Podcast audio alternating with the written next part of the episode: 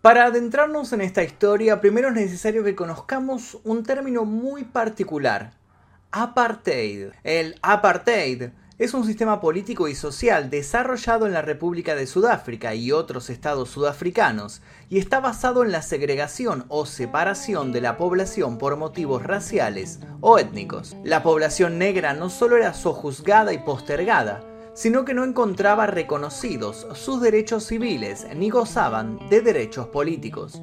Como si esto no fuera poco, la gente de color debía tener su carnet de paso para atravesar ciertas áreas sin sufrir graves consecuencias.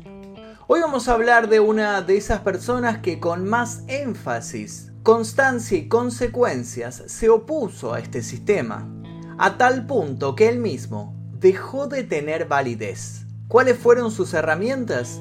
Simplemente una oratoria eficaz, acciones determinantes y una filosofía de vida en la cual el perdón marcó la diferencia. Estandarte del tan devaluado La unión hace la fuerza. Este personaje logró sortear todas las injusticias con una calma proverbial. Hoy vamos a adentrarnos en sus días, sus principios y su estoica batalla contra la injusticia. Nuestro recorrido va a terminar el 5 de diciembre de 2013, el día que murió Nelson Mandela. Antes de comenzar les pido por favor que si les interesan este tipo de videos dejen su like, se suscriban y activen notificaciones. También los invito a dejar un comentario con sugerencias para posibles futuros videos en este canal.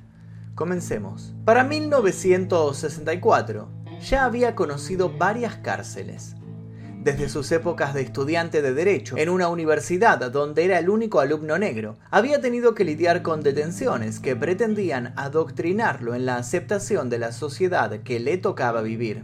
Él, por supuesto, no se dejó amedrentar por ninguno de esos encierros que mostraban, según creía, no tanto el poder de sus enemigos, sino su miedo. Lo que no se esperaba fue la sentencia a cadena perpetua.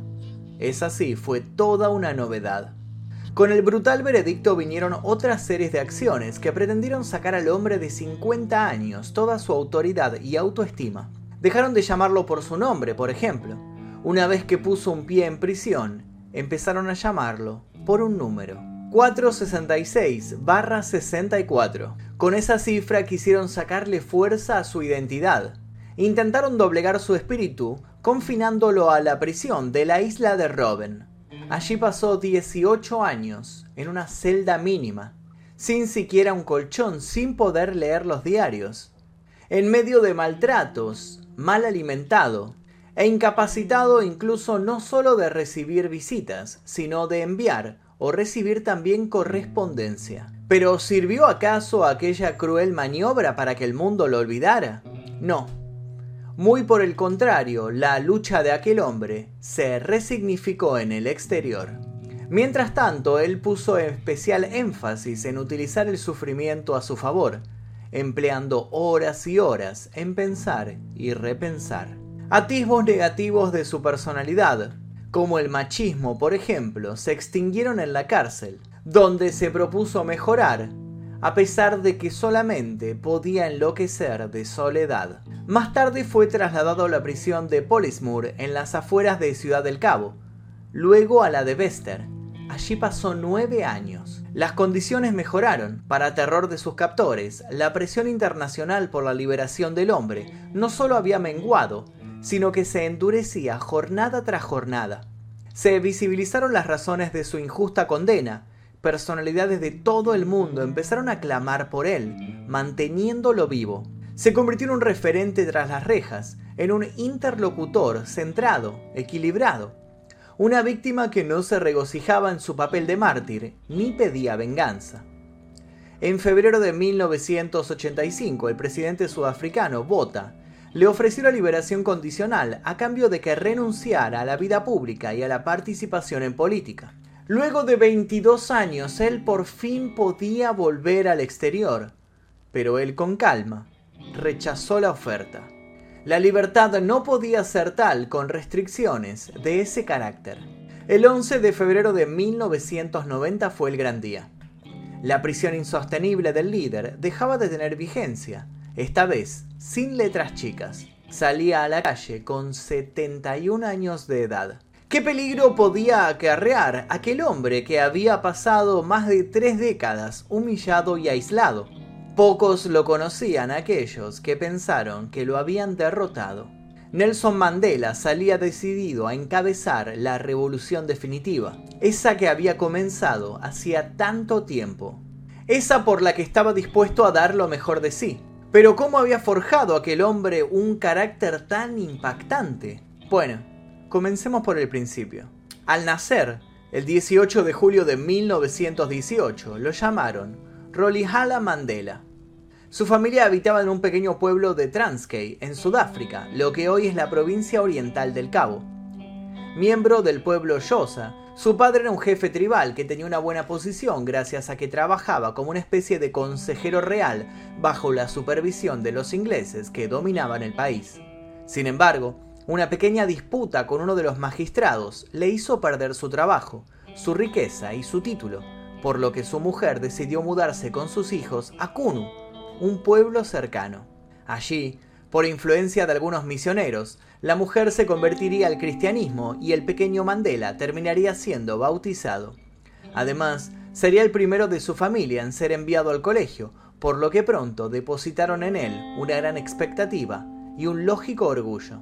Pero claro que las cosas no le fueron fáciles. A sus siete años no sabía ni una palabra de inglés. Su primera profesora rápido tomó la iniciativa de ayudarlo a encajar. Le dio ropas más acordes a la institución y le cambió el nombre por el de Nelson. El niño no cuestionó la decisión y se enfocó en ganarse un lugar en el aula. Pero el destino aún le tenía preparado algunos obstáculos. A sus nueve años, su padre fallecería poniéndose nuevamente su destino en peligro. Y esta vez la salvación vino de parte del jefe del pueblo Tembu, quien se ofreció a hacerse cargo de su educación. Así, de la noche a la mañana Mandela fue llevado a vivir a una residencia real. Sin perder tiempo, allí comenzó a tomar clases de historia, de literatura, yosa y de inglés, y se destacó como un buen alumno, no tanto por su inteligencia, sino por su disciplina, cualidades que le valieron el respeto de su entorno. Fue recién hacia fines del colegio secundario que al joven le comenzó a interesar la historia de sus ancestros. Hasta ese momento, siempre le habían planteado la siguiente dicotomía.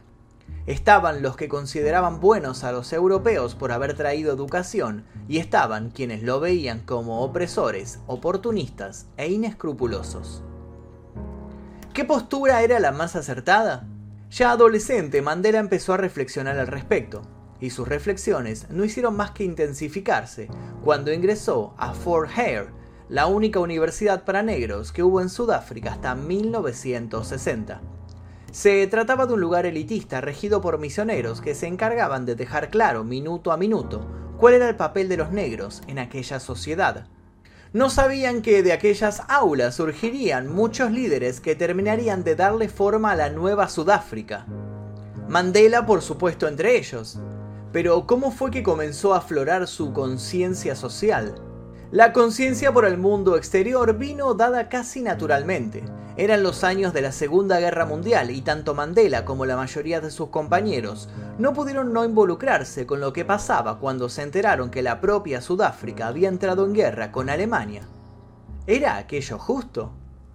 Por esos años acalorados, Mandela escuchó hablar por primera vez del Congreso Nacional Africano, un partido que ya existía desde 1912 y que buscaba la independencia total del Imperio Británico a la vez que una sociedad por lo pronto más equitativa.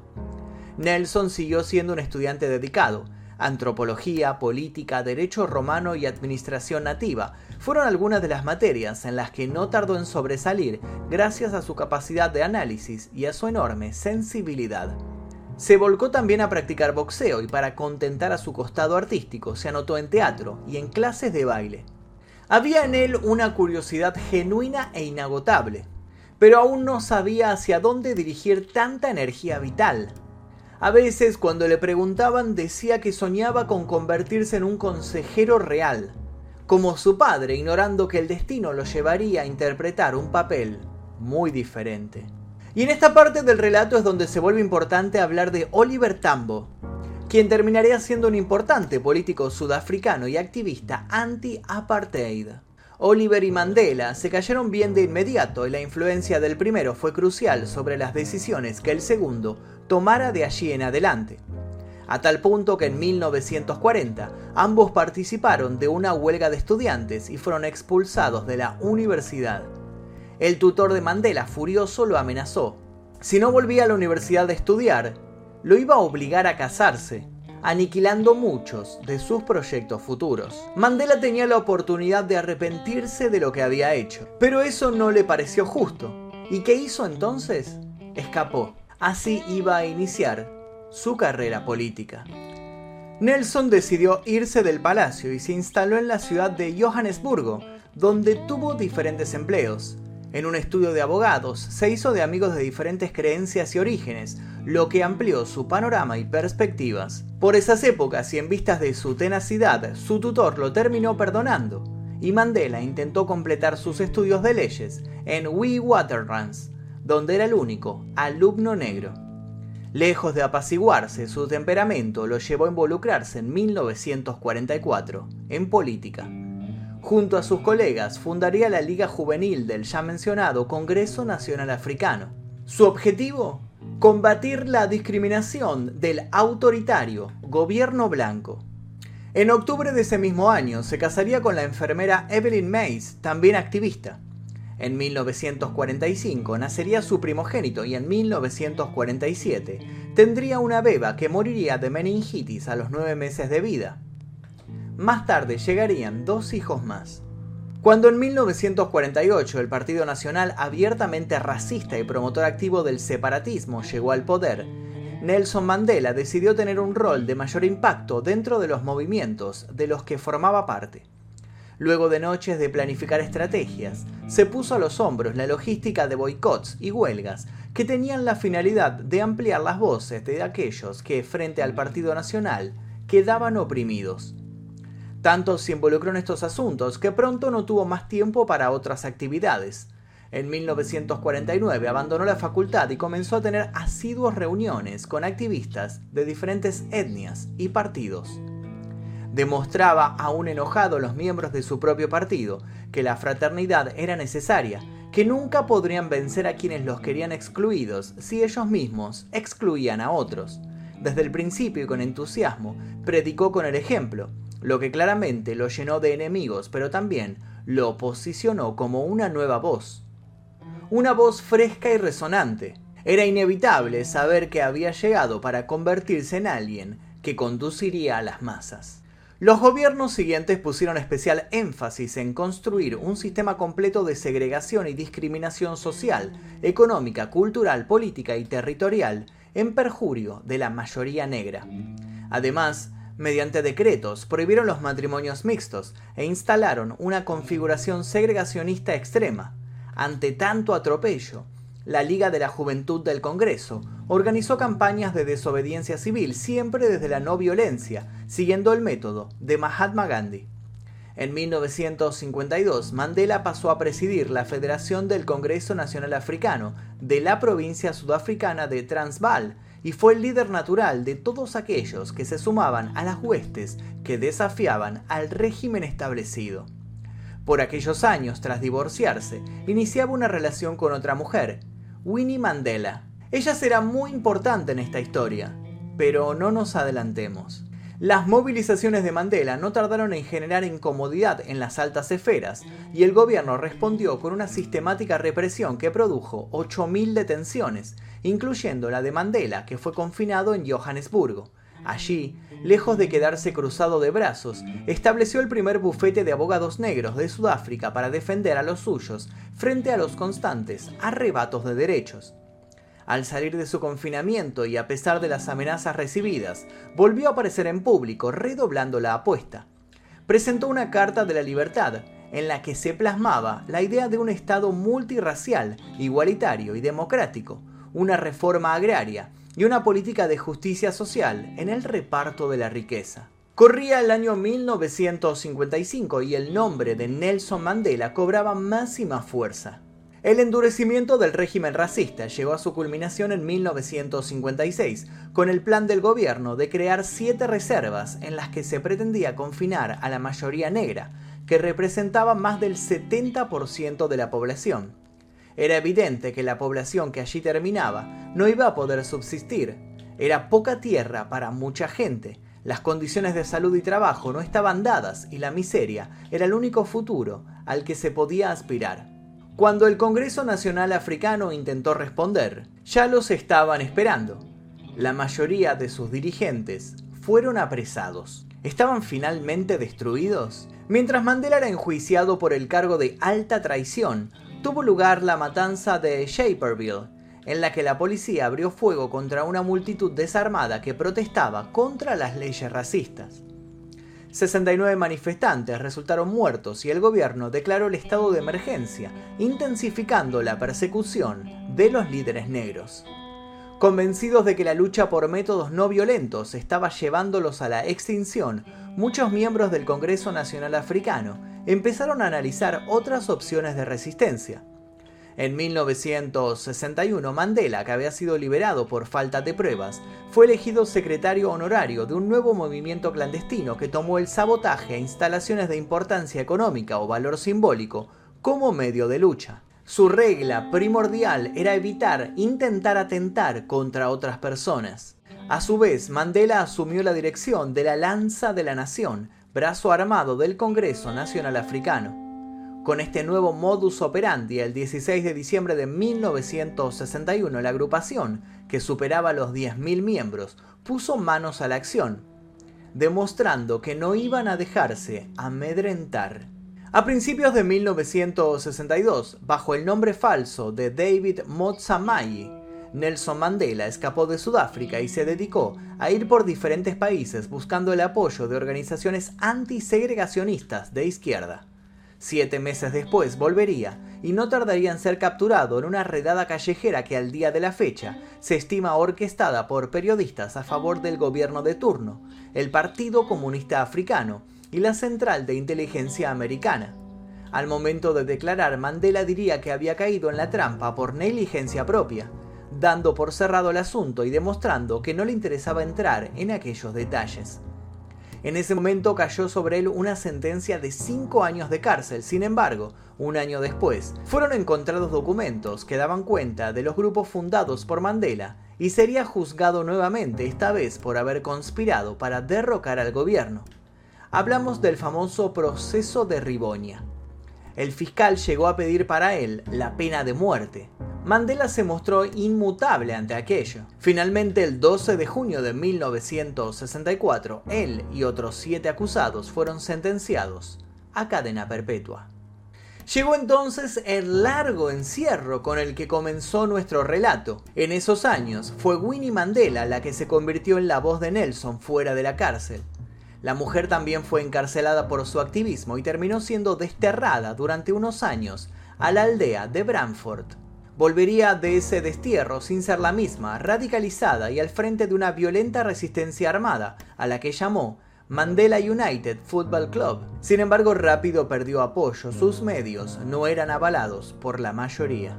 A la vez, la figura de Nelson, como mencionamos, escalaba en presencia, a pesar del encierro. Sin ir más lejos, para su cumpleaños número 70, le rindieron un homenaje en el estadio de Wembley, en Londres, donde también pidieron por su libertad. Mientras tanto, Winnie era acusada por sus propios colegas de atrapar, torturar y matar a sus opositores, incluidos pequeños. Las cosas parecían estar al límite de descarrilarse. Sería entonces cuando tras 27 años de encierro Mandela recuperaría la libertad. Estaba dispuesto a darle a los opresores la estocada definitiva.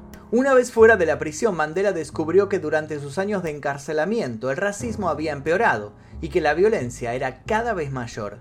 Por suerte, el tiempo tras los barrotes le había enseñado a tomarse las cosas con calma, como en sus años de juventud. Nuevamente pasó madrugadas armando estrategias, y fue así como retomó su carrera política. Su primer paso, las negociaciones. Sus conversaciones con el presidente blanco de Sudáfrica, Frederick de Klerk, fueron clave. El presidente sabía que Mandela, a pesar de mostrarse pacífico, tenía tras su espalda el apoyo incondicional de una sociedad que ya estaba colapsada. Había en el gesto conciliador de Mandela una certeza. Las cosas debían cambiar o cambiar. Mandela y de Klerk terminarían compartiendo el Premio Nobel de la Paz en 1993. Mandela se convirtió así en el principal interlocutor para negociar el desmantelamiento del apartheid y la transición a una democracia multirracial. Por ese entonces se separaría de Winnie, que años después y por nuevas polémicas sería destituida de su cargo y acusada de fraude. Finalmente las elecciones de 1994 convirtieron a Mandela en el primer presidente negro de Sudáfrica. Sabiendo que no tenía un segundo para perder, Mandela renunció a su sueldo, creó el Fondo Nelson Mandela para los niños carenciados, extendió los servicios de salud a todos los necesitados e impulsó la Comisión para la Verdad y la Reconciliación. Dicha comisión tenía como fin investigar violaciones a los derechos humanos cometidos durante el apartheid por parte de ambos bandos. Mandela convocó para trabajar en los distintos ministerios a gente de otros partidos políticos. Además, promovió la redacción de una nueva constitución que se firmó en 1996 y se mostró como un gobernante pragmático que dio continuidad a las políticas económicas de gobiernos anteriores para no ahuyentar las inversiones. Su apoyo a una selección nacional formada por blancos durante la Copa Mundial de Rugby de 1995, celebrada en Sudáfrica, fue muestra de su empeño por integrar a la minoría blanca y a la mayoría negra. Tres meses antes de finalizar su mandato, frente a todos los pronósticos, Mandela anunció que no pensaba presentarse a la reelección.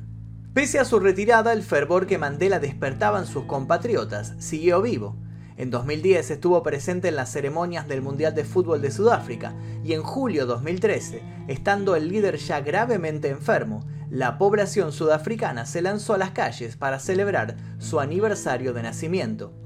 El 5 de diciembre de ese año, a las 20.50, la vida de Nelson Mandela se apagaba como consecuencia de sus problemas respiratorios.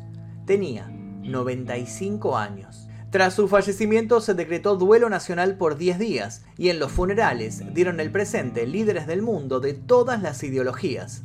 Mandela estaba destinado a unir, nunca a separar. Hoy en día el líder es considerado uno de los personajes más carismáticos e influyentes del siglo XX, siendo sinónimo de la lucha y la integración. Quizás su gran legado para la humanidad podría resumirse en haber promovido todos los cambios a través de una inédita búsqueda de reconciliación social. A pesar de haber obtenido centenares de menciones honoríficas y galardones, muchos de sus críticos lo siguen considerando controversial, asociándolo con el terrorismo y alegando que llegó al poder mediante extorsiones. La celda en la que Mandela pasó gran parte de su extenso encierro es hoy un sitio turístico que da testimonio de las hostilidades que el hombre tuvo que sortear con paciencia infinita.